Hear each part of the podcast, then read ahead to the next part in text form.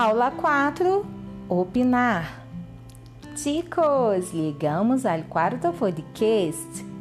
Enquanto vou falando as primeiras informações, providencie caderno e lápis.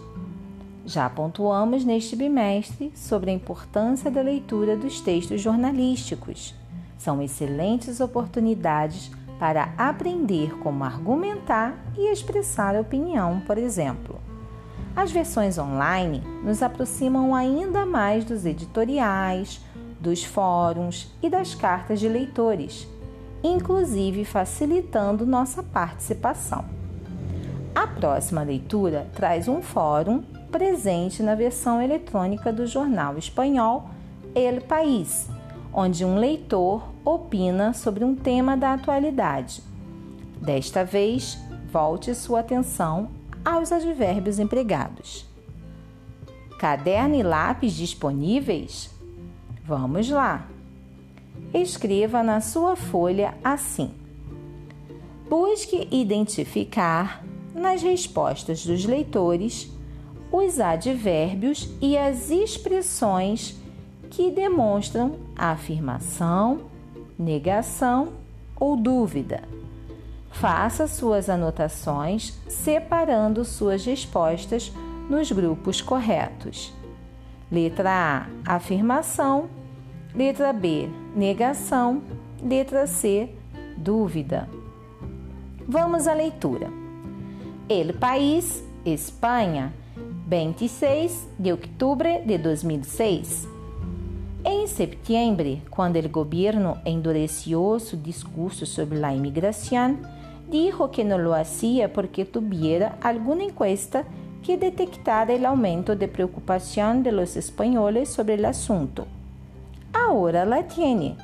La inmigración ha desbancado con una gran holgura al tradicional principal problema para los ciudadanos españoles en los últimos años, el paro. Este y el terrorismo han ido alternándose en la cabeza de los tres principales problemas de los españoles, por los que periódicamente pregunta el CIS. Lo más novedoso de la encuesta es, sin embargo, la forma en la que la inmigración se ha disparado como preocupación. Del 38% de julio ha pasado a un 59,2% um ascenso nada habitual em um sondeio que se mantém mais ou menos constante com certas variáveis, como a aparição de la vivienda, que en el de setembro ha bajado ligeiramente del 24,5% al 20,9%.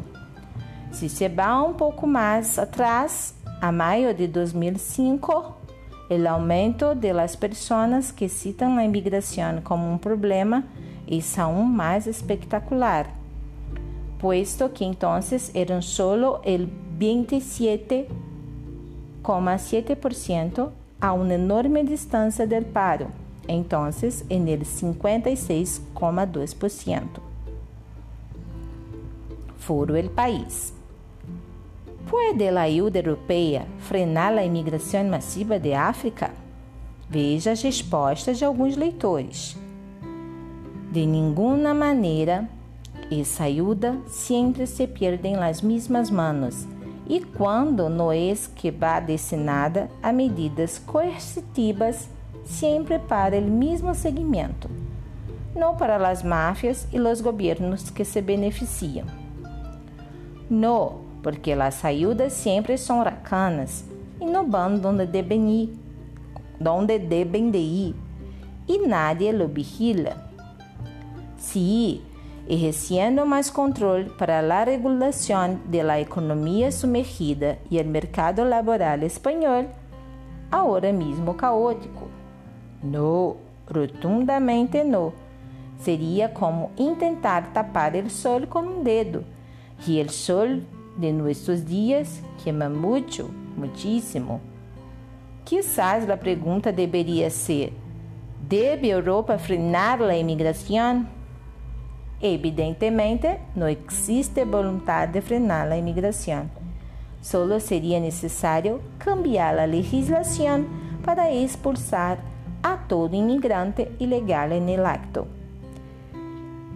Hasta la próxima clase.